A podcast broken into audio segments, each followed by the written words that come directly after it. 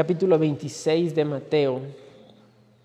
Y en esta mañana vamos a, a dar inicio leyendo los versículos 1 y 2. Dice allí el versículo 1 de Mateo 26. Cuando hubo acabado Jesús todas estas palabras. ¿Qué palabras? Lo que vimos en el capítulo 24 y el capítulo 25. Todas las señales previas a la segunda venida del Señor Jesucristo a establecer su reino de mil años aquí en la tierra. ¿Y cuáles serán las señales previas a su venida? Serán siete años específicamente de tribulación, un tiempo de persecución donde la iglesia, gracias a Dios, no va a estar allí y va a ser un tiempo de bastante tormentos, quebrantos, persecuciones. Eso es lo que habíamos visto. Esa fue una eh, casi que la última enseñanza del Señor Jesucristo a sus discípulos. Y previo a eso, en el capítulo, hasta el capítulo 23, era la última enseñanza pública del Señor Jesucristo. Él fue la última aparición pública que hizo en el templo, enseñó, eh, eh, enseñó en el capítulo 24-25 a sus discípulos y cuando ya había acabado de enseñar todo lo que tenía que enseñar, dijo entonces a sus discípulos, versículo 2, sabéis que dentro de dos días se celebra la Pascua y el Hijo del Hombre será entregado para ser crucificado. En distintas ocasiones hemos visto ya cómo el Señor Jesucristo anunció a sus discípulos que Él iba a morir Previamente, eh, en su subida a Jerusalén, él dijo, voy a Jerusalén y el Hijo del Hombre será entregado eh, eh, por los ancianos, los sacerdotes, será entregado a los gentiles, le escarnecerán, le crucificarán, va a morir y resucitará. Él ya había anunciado con mucha claridad lo que él iba a sufrir. Pero en esta ocasión, el anuncio, aunque es corto, es increíblemente específico porque el Señor ahora ya está diciendo el tiempo en que Él va a morir. Y Él dice en dos días. Dentro de dos días se celebra la Pascua. Y durante la Pascua y en ese momento el Hijo del Hombre será entregado para ser crucificado. Muy pocas personas, hermanos queridos, tienen, no sé si es un privilegio una ventaja o una desventaja. Pero muy pocas personas tienen la oportunidad de recibir un anuncio de que está enfermo, está grave y no le queda mucho tiempo. Y tiene la oportunidad de comunicar a, sus seres queridos, a sus familiares y de alguna manera poder prepararnos para lo que es inminente en todos. No siempre es así, no siempre hay esa oportunidad. Pero aquí el Señor Jesucristo está dando esa oportunidad a sus discípulos y les está haciendo tan claros. Eh, está diciendo, eh, nos queda a ustedes y a mí, nos quedan dos días juntos. Después de esto me voy a morir, voy a ser crucificado. Nos quedan dos días juntos. Yo me pregunto, hermanos, ¿cuál hubiese sido nuestra reacción si nosotros hubiésemos estado allí delante del Señor Jesucristo cuando Él hace este anuncio? ¿Cómo hubiésemos reaccionado? ¿Cuál hubiese sido eh, nuestra actitud de aquí en adelante después de escuchar el anuncio del Señor? ¿Cómo hubiésemos nosotros actuado? ¿Qué hubiésemos hecho? Quizás hubiésemos algunos de nosotros en dos días, en la Pascua, ser crucificado, pero ¿por qué? Incredulidad, dudas. Quizás otros hubiesen llorado Señor, ¿por qué? No puede ser. Eh, como dijo, dijo Pedro en un anuncio anterior, Señor, ten misericordia de ti mismo, que esto no te acontezca. Señor, ten misericordia de ti mismo. ¿Cuál hubiese sido nuestra reacción? Vamos a ver en esta mañana, hermanos, la reacción ante el anuncio de Cristo, la reacción de varias personas. Y de todas estas personas, una de ellas, una reacción, es especial. y de la cual nosotros vamos a aprender mucho. Y espero, hermanos, que esta reacción de esta persona en específico nos sirva como una inspiración para avanzar más en la vida cristiana. Nos sirva como un ejemplo, nos sirva como una motivación para no estancarnos y seguir avanzando, y seguir creciendo, y seguir comprometiéndonos, y cada vez poder hacer más para nuestro Dios. Quiero hablarle en los próximos minutos sobre la inspiración que necesitamos para seguir avanzando. Vamos a orar. Padre bendito, gracias te damos, mi buen Dios, porque en tu misericordia y en tu bondad nos permites venir delante de tu palabra una vez más a encontrar refugio, aliento, quizás reprensión y disciplina, pero a encontrar también una oportunidad para alcanzar tus mayores y ricas bendiciones.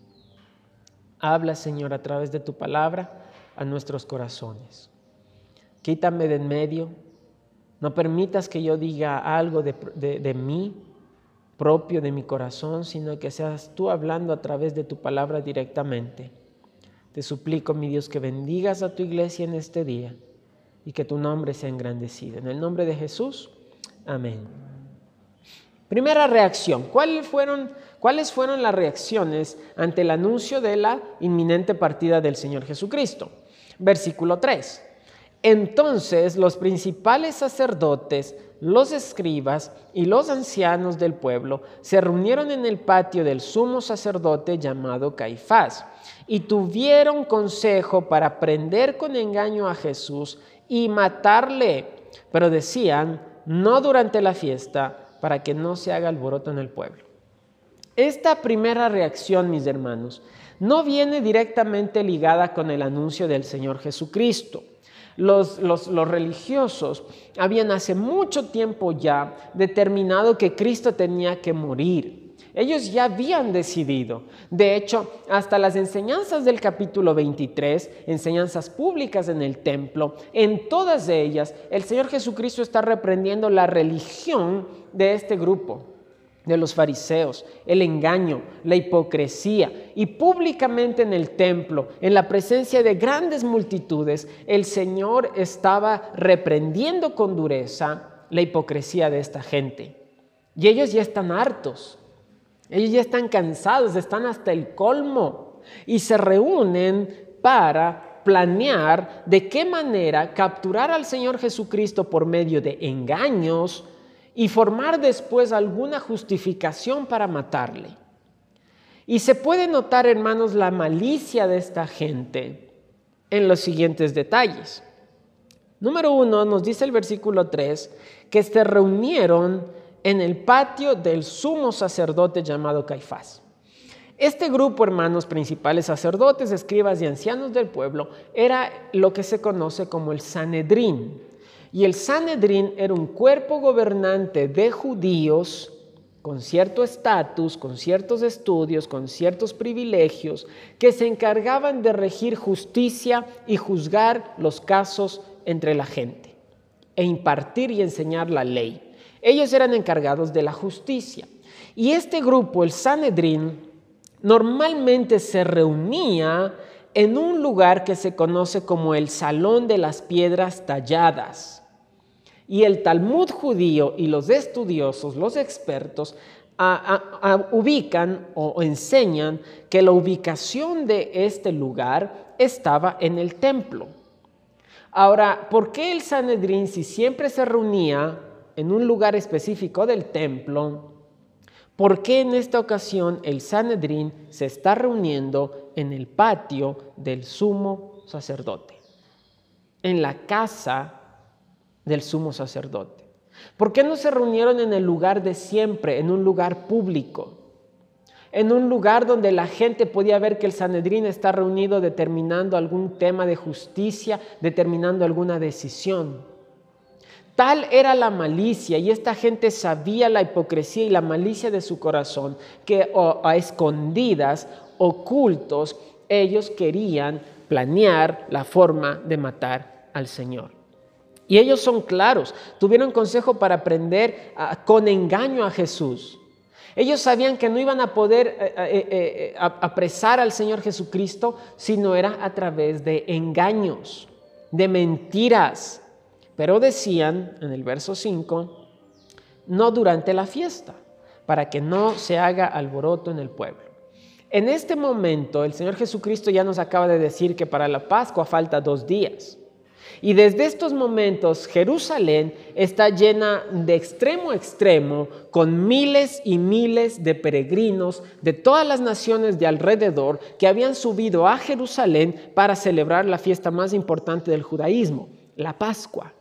Y muchos de estos peregrinos venían de Galilea, la zona donde el Señor Jesucristo tuvo su mayor tiempo de ministerio terrenal. Y muchos de estos peregrinos creían en el Señor Jesucristo como el Mesías. Y si toda esta multitud miraba que apresaban al Señor Jesucristo, probablemente se iban a levantar a defender al Señor Jesucristo y esto iba a desacreditar todavía más a los religiosos. Entonces ellos planearon todo. A escondidas, lo vamos a atrapar con engaños, pero que la gente no sepa, que la gente no se dé cuenta, que la gente no se entere. Y vamos a callar a este hombre. Lamentablemente, hermanos,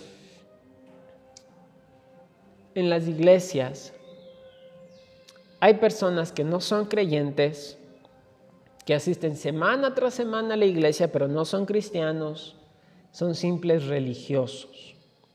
¿Cómo sabemos cuando una persona es religiosa? Cuando se molesta con la palabra de Dios. Los religiosos, con cada una de las enseñanzas de Cristo, el Señor Jesucristo enseñaba la palabra de Dios, no enseñaba nada diferente, sino la palabra de Dios. Y los religiosos, dice la Escritura, crujían los dientes, se llenaban de ira, se llenaban de enojo por escuchar la palabra de Dios. El religioso no le gusta escuchar de parte de la palabra de Dios lo que está haciendo mal. Al religioso no le gusta que la palabra de Dios le corrija, le reprenda, le disciplina, se molesta y hace todo lo necesario para justificar su vida. Eh, aquí los religiosos están justificando su sistema religioso y están dispuestos a matar al Señor Jesucristo por medio de mentiras y engaños, y escondidas, y tramando planes, tremenda maldad en un plan para engañar y matar a Cristo con mentiras. Si usted cada vez que viene a la iglesia Usted escucha algo que dice el pastor y, ay, está otra vez con el mismo cuento, la misma cantaleta, lo mismo de siempre, lo mismo el pastor no. Siempre el pastor habla de eso, siempre dice de esto. Parece que le han ido con el chisme y el pastor para mí mismo está diciendo con dedicatoria. Yo ni tengo ni idea. Y si Dios le habla a usted, es Dios llamándole la atención, dándole una oportunidad de arrepentimiento, haciéndole notar su pecado, haciéndole notar su condición, para que usted venga a los pies de Cristo a través de la fe y pueda alcanzar salvación y bendiciones. Pero si en vez de hacer eso usted lo que hace es enojarse y molestarse, un vívido ejemplo de su vida está también aquí en el ejemplo del Sanedrín que en lugar de arrepentirse al escuchar la voz de Cristo, al escuchar la palabra de Dios, al escuchar la ley, en lugar de arrepentirse y seguir las enseñanzas de Cristo, se enojaron, se, crujían los dientes, se llenaban de ira, de enojo y finalmente buscaron hasta matar al Señor Jesucristo. Ay, el pastor que dice que yo tuviera la oportunidad, le dijera, ¿no? ¿verdad? Se molesta. Y yo lo único que hago es venir y repetirle lo que está aquí. No hago nada de diferente. Decirle lo que está aquí. Esa lamentablemente es la reacción de mucha gente que no es creyente, no es cristiano, no es salvo, son simples religiosos. Y un religioso, con todo y su religión, se va al infierno. Esa es la reacción. Vemos la primera reacción aquí. Reacción número dos. Y es la reacción de Judas Iscariote. Verso 14.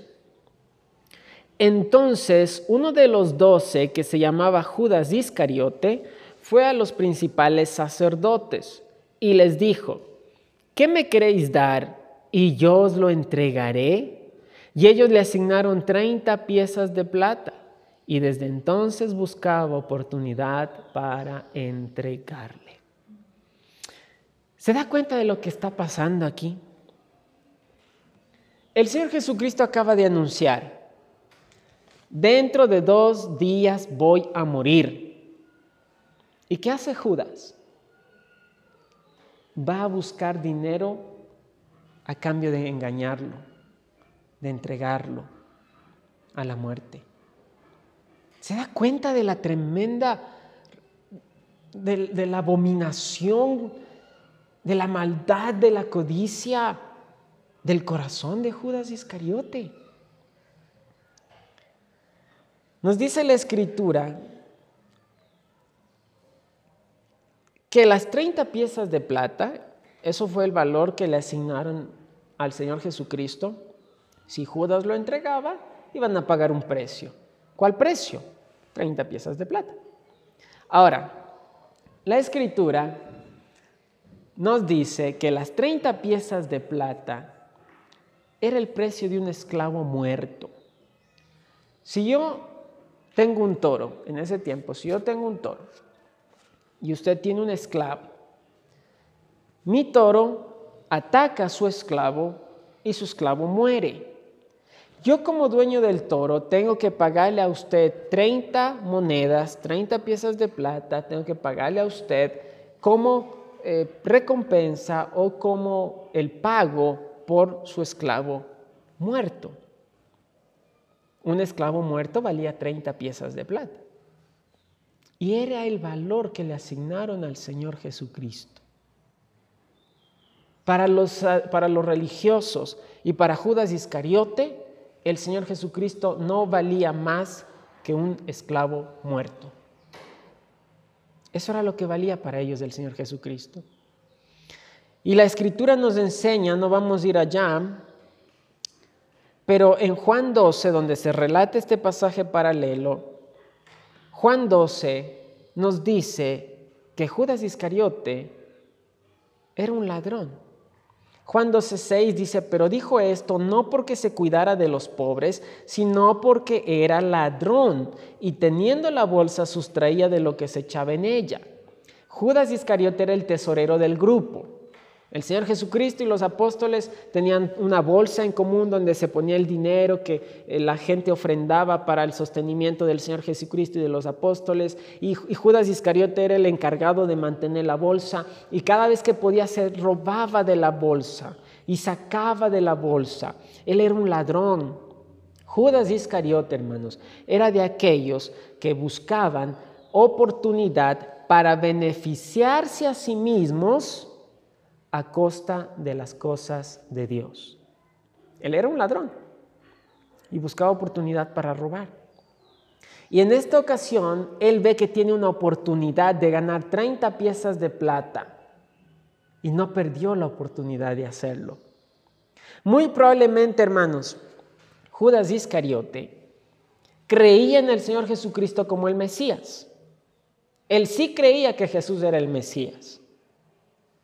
Pero conforme al pensamiento de los judíos de esa época, ellos pensaban que el Mesías ya había venido y en cualquier momento el Señor Jesucristo iba a levantarse contra el imperio romano e iba a establecer un reino aquí en la tierra y Jerusalén iba a ser la capital de, todo el mundo y Cristo iba a gobernar y Judas probablemente pensaba, yo como soy parte selecta del grupo selecto del Señor Jesucristo, a mí me va a tocar quizás puesto de gobernante, gobernador, quizás voy a ser prefecto, quizás puedo ser un ministro, que seguramente eh, en, el, en, el, reino de Cristo a mí me va a tocar una posición bastante privilegiada juntamente con los, los otros once apóstoles. Pero yo creo que poco a poco los planes de Judas se fueron cayendo. Porque el Señor Jesucristo, en lugar de establecer su reino de tiempo atrás, viene diciendo que va a morir, que va a ser crucificado. El Hijo del Hombre no tiene ni dónde recostar su cabeza. Y ahora dice que dentro de dos días se va a morir. ¿Y dónde están mis planes? Por eso aprovechó y empezó a robarse de la bolsa Y en esta ocasión dijo, voy a entregarlo, por lo menos voy a sacar 30 piezas de plata de ganancia. Y fue y ofreció entregarlo. Y probablemente Judas Iscariote pensaba, bueno, lo voy a entregar, lo van a capturar, quizás le van a azotar, pero después de eso va a quedar libre, como en otras ocasiones, porque en otras veces intentaron matar al Señor Jesucristo y él salió huyendo, él fue liberado, él fue libre y no le ocurrió nada. Entonces en esta vez seguramente yo me gano mis 30 piezas de plata, a Cristo quizás no le hacen nada y él queda libre y yo saqué buena ganancia en medio de todo esto. Por eso cuando ve que el Señor Jesucristo es condenado a la muerte, Judas Iscariote regresa al Sanedrín con sus 30 piezas de plata diciendo, entregado sangre inocente. ¿Y qué le dijeron los sacerdotes? ¿Y a mí qué me importa? Allá tú. Arroja las 30 piezas de plata, sale y se ahorca. Judas Iscariote pensaba que todo iba a salir bien y que de medio de todo él iba a ganar algo adicional. Hay mucha gente así, hermanos, en los caminos de Dios en estos días. Gente que solamente está en la iglesia para buscar su propio beneficio. Lamentablemente hay mucha gente así en la iglesia. Judas Iscariote era uno de esos. Desde el inicio de la iglesia ya vemos gente queriendo beneficiarse a costillas del Señor a costillas de los otros, a costillas de la iglesia. Vemos en, Hechos capítulo 5, como eh, eh, eh, hay dos, un hombre y su esposa, Ananías y Zafira, que ven que la gente de la iglesia, los hermanos, estaban bien agradecidos con Bernabé, hablando bien de Bernabé. Uy, ese hermanito Bernabé es un lindísimo, vendió su terreno y todo el dinero lo entregó a la iglesia para que sea repartido a todos los hermanos conforme a sus necesidades. Ese hermano Bernabé es increíble. Ananías y Zafira dijeron, wow, miren cómo hablan bien de de, Bernabé. Bernabé es el preferido del pastor. Yo también quiero. Decidieron vender su heredad. Se robaron parte del dinero, se quedaron con eso. Fueron a la iglesia y dijeron, hermanitos, hemos vendido toda nuestra propiedad y aquí está el dinero completo para que se entregue a los más necesitados. Pedro le dice, ¿Ustedes están intentando mentirle a Dios? ¿Mentir al Espíritu Santo? No le están mintiendo a ningún hombre, están mintiendo a Dios. Y los dos quedaron muertos, porque lo único que querían era el aplauso del resto de la iglesia. Que el pastor los mencione desde adelante, ser el favorito del pastor, el favorito del resto de los hermanos, porque solo están en la iglesia para buscar beneficio.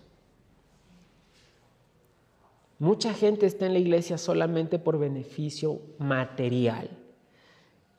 Como pastor, anhelo que usted venga a cada culto y sea beneficiado de forma espiritual que usted reciba mucha bendición de lo alto, que la presencia de Dios esté en su hogar, en su familia, que usted crezca, que usted madure, que usted se involucre en las cosas de Dios, que usted eh, pueda experimentar milagros de parte de Dios en su vida. y mi anhelo es que usted venga y salga lleno de beneficios y bendiciones. Pero hay gente que lo único que busca es beneficio material, pasajero. Por eso Judas Iscariote dice en el verso 15, ¿qué me queréis dar? El enfoque de Judas estaba en me queréis dar, en mí, darme a mí.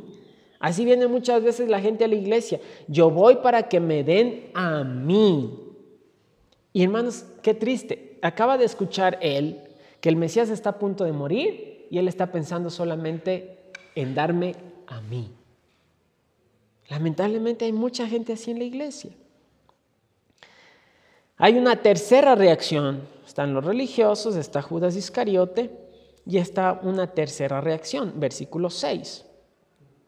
Y estando Jesús en Betania, esto es después de haber anunciado que está cerca de morir en dos días, después de eso, estando Jesús en Betania, en casa de Simón el leproso, vino a él una mujer. Juan 12 nos dice que esa mujer fue María, la hermana de Marta, la hermana de Lázaro, el que resucitó.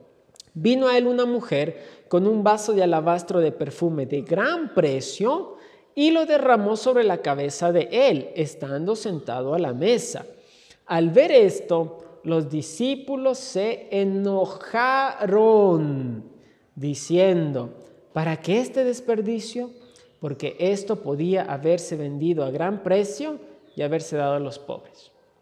Juan 12 también nos dice que este, fue Judas Iscariote el que primero se quejó del desperdicio hecho. Eh, Juan 12, versos 4 y 5 dice, y dijo uno de sus discípulos, Judas Iscariote, hijo de Simón, el que le había de entregar, ¿por qué no fue este perfume vendido por 300 denarios y dado a los pobres? Fue primero Judas Iscariote el que se quejó y contaminó a los otros discípulos, a los otros apóstoles. Y al ver este desperdicio, entre comillas, de este perfume tan costoso, los discípulos se enojaron. Ahora, tome en cuenta lo que está haciendo María.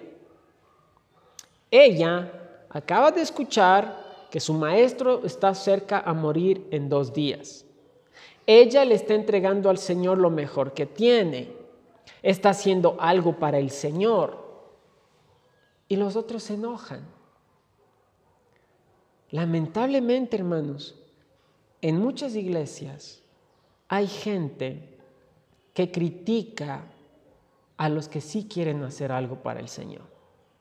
Ellos no hacen nada, no sirven en nada, no se involucran en nada y luego ven que los hermanos están sirviendo algo. Por ahí al hermano, la hermana que, barrió, que trapeó el día de ayer, se le escapó una, un pedacito de baldosa sin trapear. Y el que no hace nada viene el día domingo es, ve, ni han limpiado bien.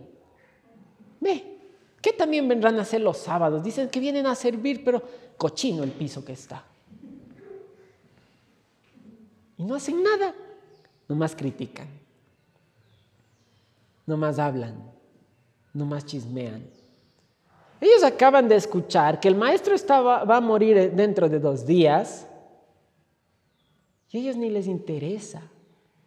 Y cuando alguien quiere hacer algo para el maestro que está a punto de morir, ellos más bien se enojan, critican, murmuran. Así hay en la iglesia. Pero vemos aquí, mis hermanos, la reacción que realmente es una inspiración o que debe ser un ejemplo e inspiración que todos nosotros debemos seguir puntualmente. Y es la reacción de María. Ya leímos que estando, dice el verso 6, y estando Jesús en Betania, en casa de Simón el leproso, Betania era la ciudad donde vivía María, Marta y Lázaro, vino a él una mujer, vino María, con un vaso de alabastro de perfume de gran precio. El alabastro vino con un vaso de alabastro, dice la escritura. El alabastro es una piedra translúcida. Es una, eh, hoy es muy común ver, ¿verdad? Ahí usted se va a baños y, hay un montón de, esas joyas, de piedritas, de colores, algo así. Haga de cuenta una de esas piedritas eh, translúcidas de colores. El alabastro era una piedra translúcida, es una piedra translúcida. Y con estas piedras se fabricaban adornos y envases. Y cuando se trataba de un envase para perfume, se lo fabricaba con un cuello alto.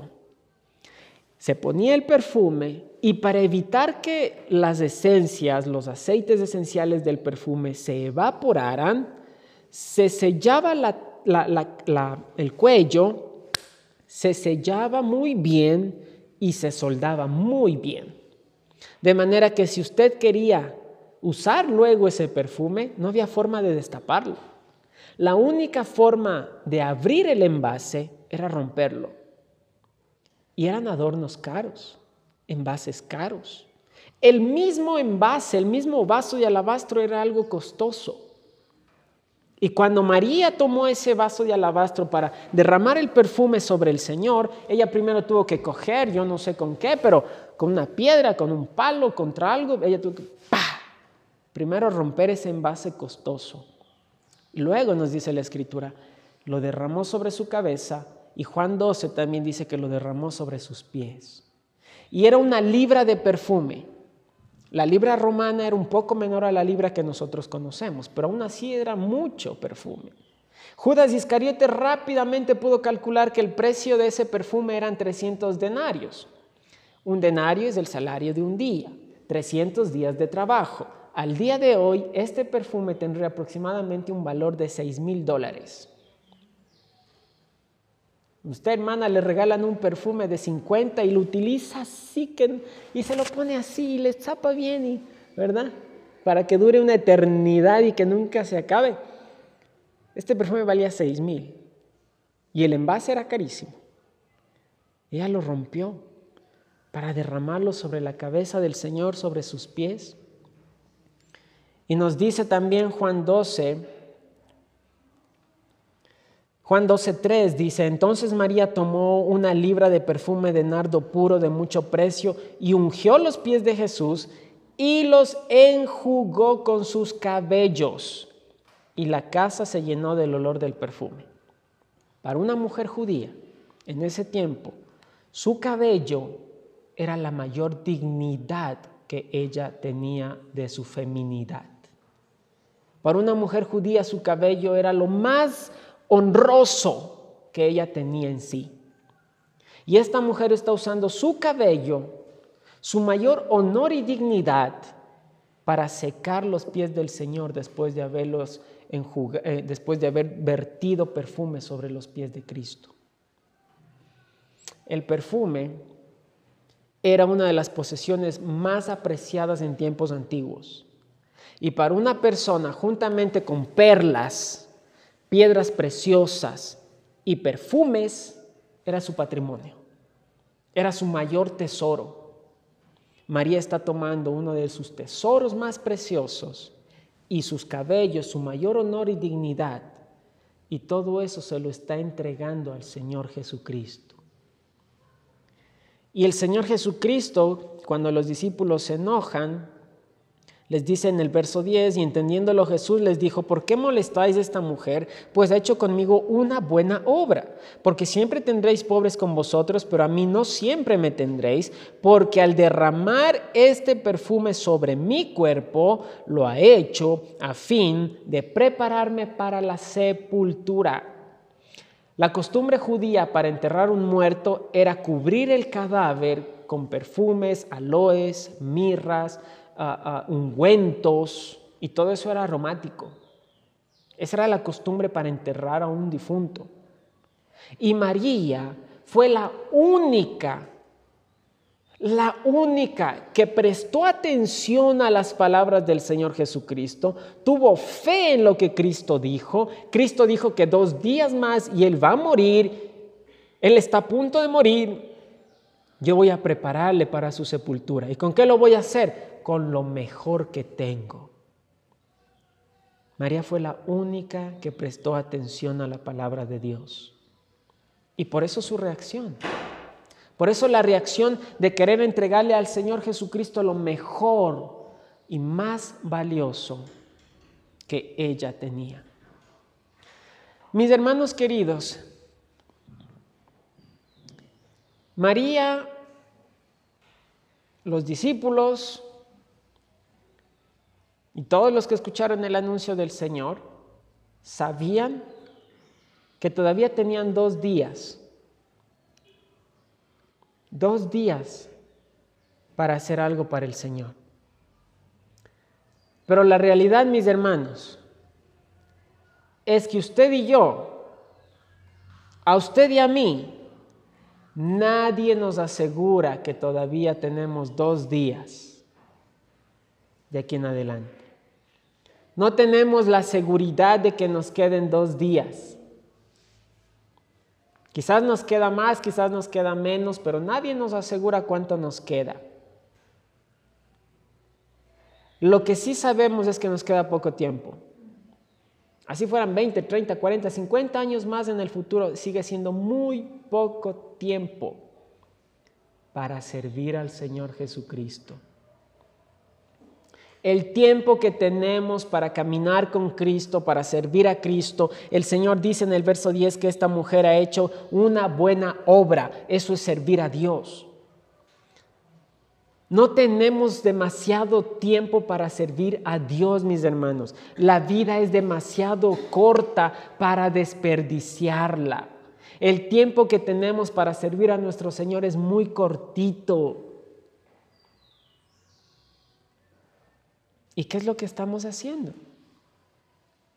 ¿De qué manera estamos haciendo la voluntad de Dios y entregándole al Señor lo mejor que nosotros tenemos?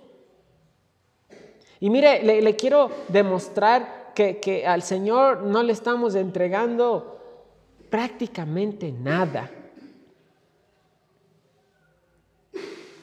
Porque nosotros, hermanos, si usted viene nomás del culto del día domingo, vamos a ponerle en promedio una hora una hora durante el culto. Si usted viene fielmente a todos los cultos del año, son 52 cultos.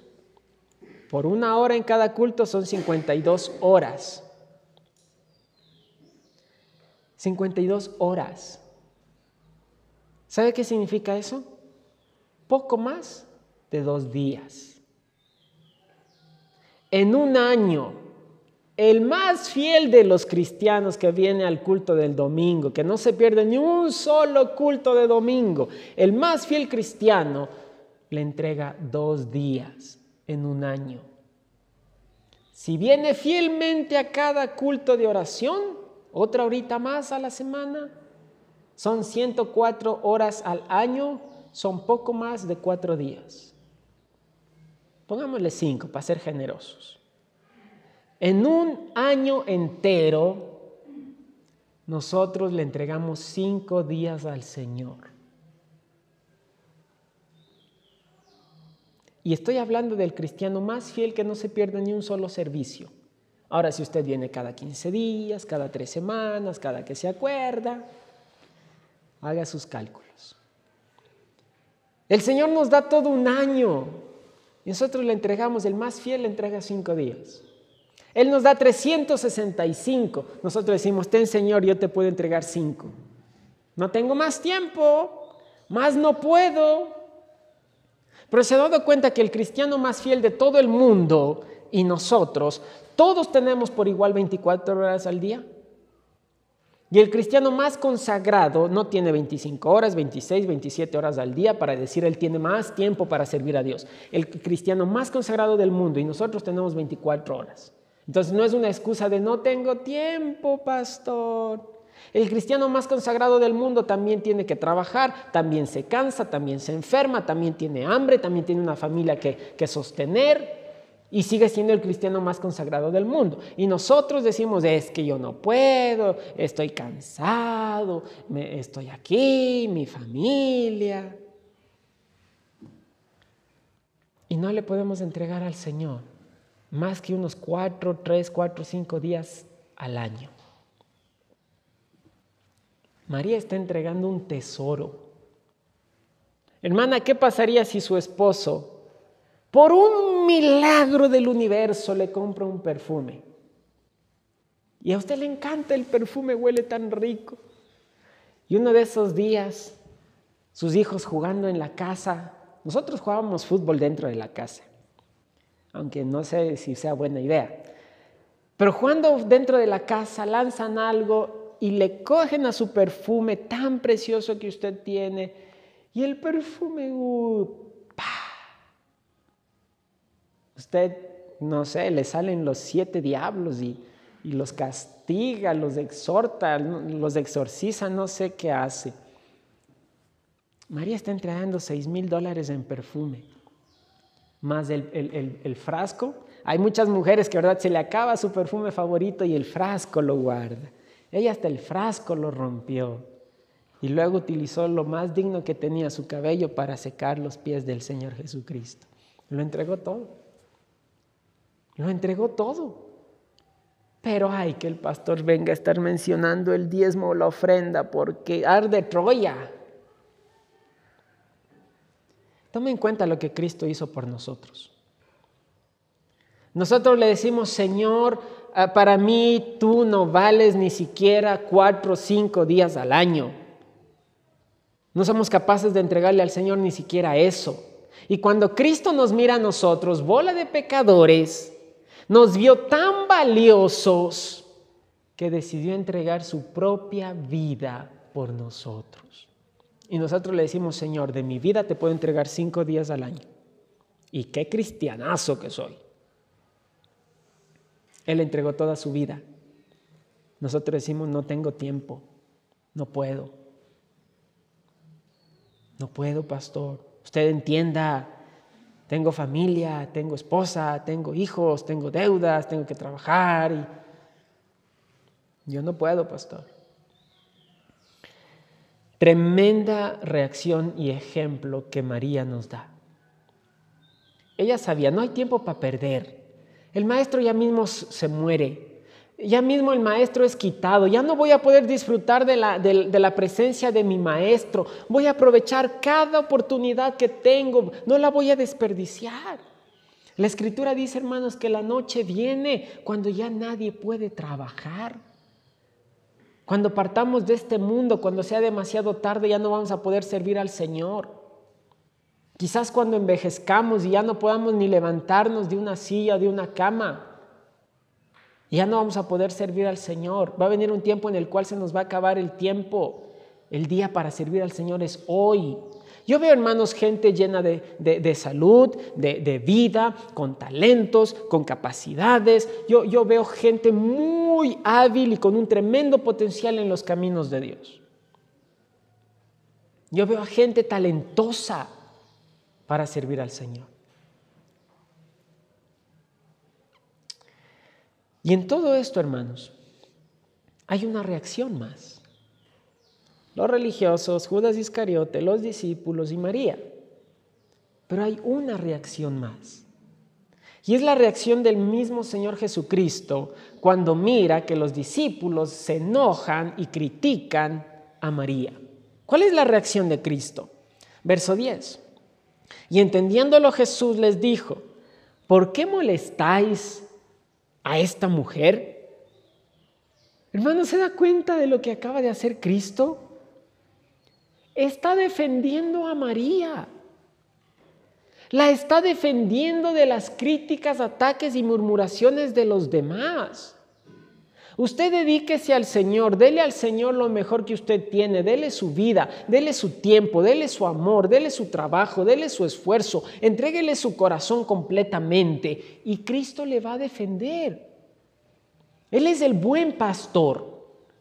Él es el buen pastor y cuando viene el ladrón, viene el, oso, viene el león, viene el lobo, viene el destructor, el buen pastor cuida de sus ovejas. Mis ovejas oyen mi voz, yo las conozco, me siguen, yo les doy vida eterna, están en, la están en la mano de mi Padre, nadie las puede arrebatar de la mano de mi Padre y están en mi mano también. El Señor cuida de sus ovejas. Pero si la oveja, hermanos, es una oveja descarriada, una oveja que en lugar de permanecer en presencia del Señor y cerca del buen pastor, es una oveja que vive lejos del buen pastor. ¿Qué va a hacer cuando venga la tentación, el pecado, eh, Satanás, la carne, el mundo, el león, el león rugiente? ¿Qué va a hacer si esa oveja está lejos del buen pastor? El Señor defiende a aquellos que le honran con su vida, que le entregan lo mejor que tienen, empezando por su corazón. El Señor dice, ¿por qué molestáis a esta mujer? Pues ha hecho conmigo una buena obra. El Señor no nomás le defiende a usted, el Señor defiende lo que usted hace por Él. El Señor defiende su servicio por Él. Quizás alguien va a decir, sí, ve, ve hermanito, usted nomás lo único que hace es semana tras semana limpia y eso es lo que usted hace y el, el Señor va a defender lo que usted hace. Aún por un vaso de agua no se va a perder su recompensa, dice el Señor. Un vaso de agua. Que hermanos, abrimos la llave y tenemos más de un vaso de agua. Algo tan fácil de conseguir, algo tan fácil, tan sencillo de obtener el planeta está cubierto las tres cuartas partes de agua. Y por algo tan abundante que Él mismo creó, que nosotros simplemente lo, tomamos para ofrecerlo a un siervo de Dios. Por ese simple hecho de tomar un vasito, llenarlo con el agua que es del mismo Señor y entregarlo, ya usted va a tener recompensa. ¿Usted creó el agua? ¿Usted se inventó el agua para que Dios le recompense por el agua que usted milagrosamente acaba de crear? El agua es de Él. Y por esa agua que nosotros simplemente tomamos para ofrecerlo a otro, algo que es de Dios que nosotros entregamos a otro, Él nos va a recompensar. Él va a defender la obra que usted haga para Él. Porque siempre tendréis pobres con vosotros, pero a mí no siempre me tendréis, porque al derramar este perfume sobre mi cuerpo lo he hecho a fin de prepararme para la sepultura. De cierto os digo que donde quiera que se predique este evangelio en todo el mundo, también se contará lo que ésta ha hecho para memoria de ella. Le puedo asegurar, mi hermano querido, porque está en la palabra de Dios, con toda certeza que en todo lugar donde haya creyentes, donde haya una iglesia, donde se predique la palabra de Dios, en todos los rincones del mundo, todo el mundo sabe lo que hizo María por el Señor Jesucristo. En China saben lo que María hizo por Cristo. En África saben lo que María hizo por Cristo en, Norteamérica, en Sudamérica, en Europa, eh, en, Australia, en todo rincón del mundo, la gente sabe lo que María hizo por el Señor. En todos los idiomas del mundo, alguna vez se ha enseñado y se ha predicado del ejemplo que María nos da. Dos mil años después, María sigue siendo un ejemplo para nosotros. Quizás, hermanos, nosotros no lleguemos a ser ejemplo para otros. A mí no me preocupa, no me interesa ni me afano por querer que usted siga mi ejemplo. A mí no me preocupa ni me afana ni es mi deseo que usted me recuerde a mí, que usted hable bien o mal de mí. No, no es mi preocupación. Pero yo sí me preocupo por dos vidas a las cuales sí quiero ser ejemplo. Aunque no impacte en nadie más, quisiera ser ejemplo solo para dos vidas, para dos niños, para dos pequeños, que todos los días me miran, me conocen, que comemos juntos todos los días, que quizás jugamos juntos, que compartimos tiempo juntos. Aunque no impacte en la vida de nadie más, yo quisiera ser ejemplo para dos vidas. Y que un día ellos puedan decir, mi papá tenía un montón de errores, de fallas, de defectos, pero él quiso darle lo mejor de sí al Señor. Y por ese ejemplo yo quiero hacer lo mismo. Yo no quisiera, hermanos, y el Señor nos libre totalmente yo no quisiera, queridos niños y jóvenes, que usted un día sea parte del Señor. Voy a su casa, voy a buscarle eh, para animarlo, para exhortarle, para edificarle. Y que me diga, uh, pastor, yo no quiero saber nada de las cosas de Dios. Pero mi hijo, mi hija, mira, tus papás siempre estuvieron en la iglesia. Uh, pastor, mis papás. Iban a la iglesia como santuchos cada domingo. Pero en la casa, pastor, se acababa el culto, llegábamos a la casa para criticarle a usted, para murmurar de usted, para criticar al resto de hermanos, eh, para hablar ahí, quién sabe qué cosa, ver tonteras en la tele, ver tonteras en el teléfono. Uh, pastor, mi papá se emborrachaba, mi mamá, usted lo hubiera visto realmente, pastor, cómo era ella. Yo por eso, pastor, no quiero saber nada ahora. ¿Es eso lo que usted quiere? Es que usted desea ver tener un corazón quebrantado y afligido de ver que a las personas que usted les tenía que dar ejemplo, un buen ejemplo, lo único que hizo es alejarlos del camino del Señor por su pésimo ejemplo. María es una inspiración y un ejemplo para todos. Dos mil años después ella sigue siendo un tremendo ejemplo de amor, de entrega, de fe. María fue un tremendo ejemplo. Aprendamos de ella. Aprendamos del ejemplo que ella nos dio. E imitámosla. Imitemos lo que ella hizo. Entregándole al Señor lo más valioso que tenemos. Empezando por nuestro corazón. Vamos a orar. Y allí donde usted está, yo quiero animarle a que cierre sus ojos, incline su rostro. Y yo creo, hermanos, que todos, todos en esta mañana, necesitamos pedirle perdón al Señor por lo poco que hemos hecho por Él, lo poco que le hemos dado, la poca entrega que tenemos, el poco servicio, la poca santidad, la poca consagración, la, poca obediencia. Debemos pedirle perdón y hacer un firme compromiso de seguir el ejemplo de María, sin perder más tiempo, porque quién sabe si tenemos dos días, quién sabe cuánto tiempo nos queda. ¿Cuántas oportunidades más tendremos para servirle y para glorificarle?